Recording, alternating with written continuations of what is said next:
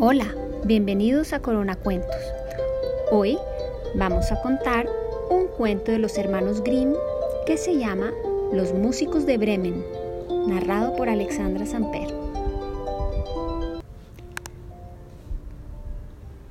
Había una vez un campesino que tenía un asno. Durante mucho tiempo le había servido para llevar los sacos de trigo al molino, pero el asno se empezó a hacer viejo e inservible y el amo pensó en deshacerse de él. El asno no era tonto y sabía de las intenciones de su amo y se escapó rumbo a Bremen para tratar de hacer carrera como músico, ya que el animal tocaba el laúd. En su camino se topó con un perro cazador que jadeaba agotado. ¿Todo bien, amigo? Sí, sí, tranquilo. Intentaba escaparme de mi amo que quiere matarme porque soy viejo y ya no sirvo para ir de casa. ¿Por qué no te vienes conmigo? Voy camino de Bremen, donde pienso ganarme la vida como músico. Juntos podríamos formar una banda. Tú podrías tocar los timbales. ¿Qué te parece? El asno convenció al perro y continuaron su camino juntos. Al poco se encontraron con un gato con mala cara. Miau, miau. ¿Qué te pasa, mi nino? preguntó el asno. Miau. Que no tengo a dónde ir. Mi ama ha tratado de ahogarme porque soy viejo y me paso el día tirado junto al fuego. ¿Y por qué no te unes a nosotros? Vamos a Bremen a formar una banda de música.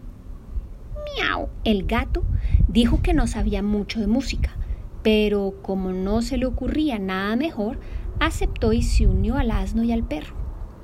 Más adelante dieron con un gallo que gritaba con todas sus fuerzas.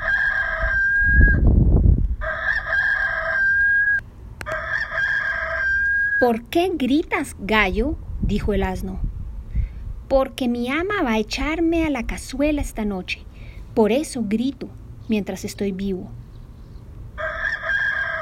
Anda, no malgastes tu tiempo y vente con nosotros. Vamos a Bremen y tienes buena voz, así que serías perfecto para nuestra banda de música.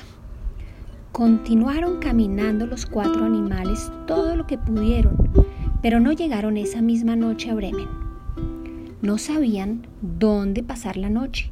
Cuando vieron luz en una casa al otro lado del bosque y decidieron acercarse, vieron a un grupo de ladrones a punto de darse un gran festín de comida y con el hambre que tenían decidieron que tenían que hacer algo para echar de la casa a los ladrones.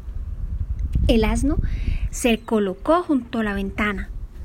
El perro se subió encima del asno. El gato encima del perro y el gallo encima de la cabeza del gato. Así, unos encima de otros, empezaron a rebuznar, ladrar, maullar y cantar con toda su fuerza.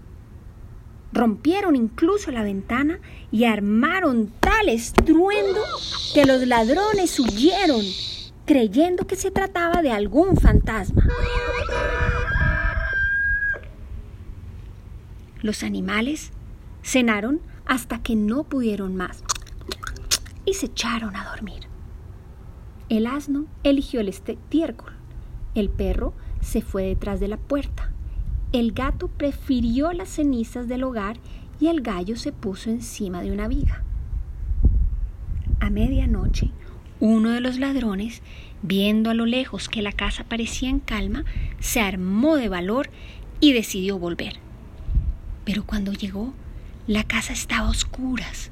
Confundió los ojos del gato con las brasas del hogar. Acercó una cerilla y el gato le arañó la cara. Fue hacia la puerta y le mordió el perro en la pierna.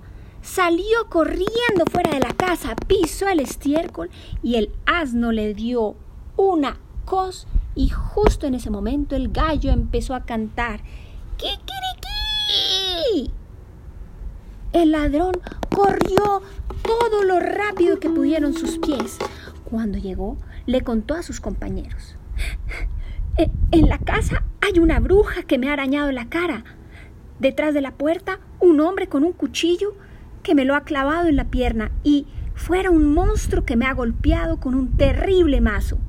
Y encima del tejado un juez que gritaba Traedme el ladrón aquí. Tras esto, a los ladrones ni se les ocurrió volver a pisar esa casa y los músicos de Bremen todavía siguen allí. Fin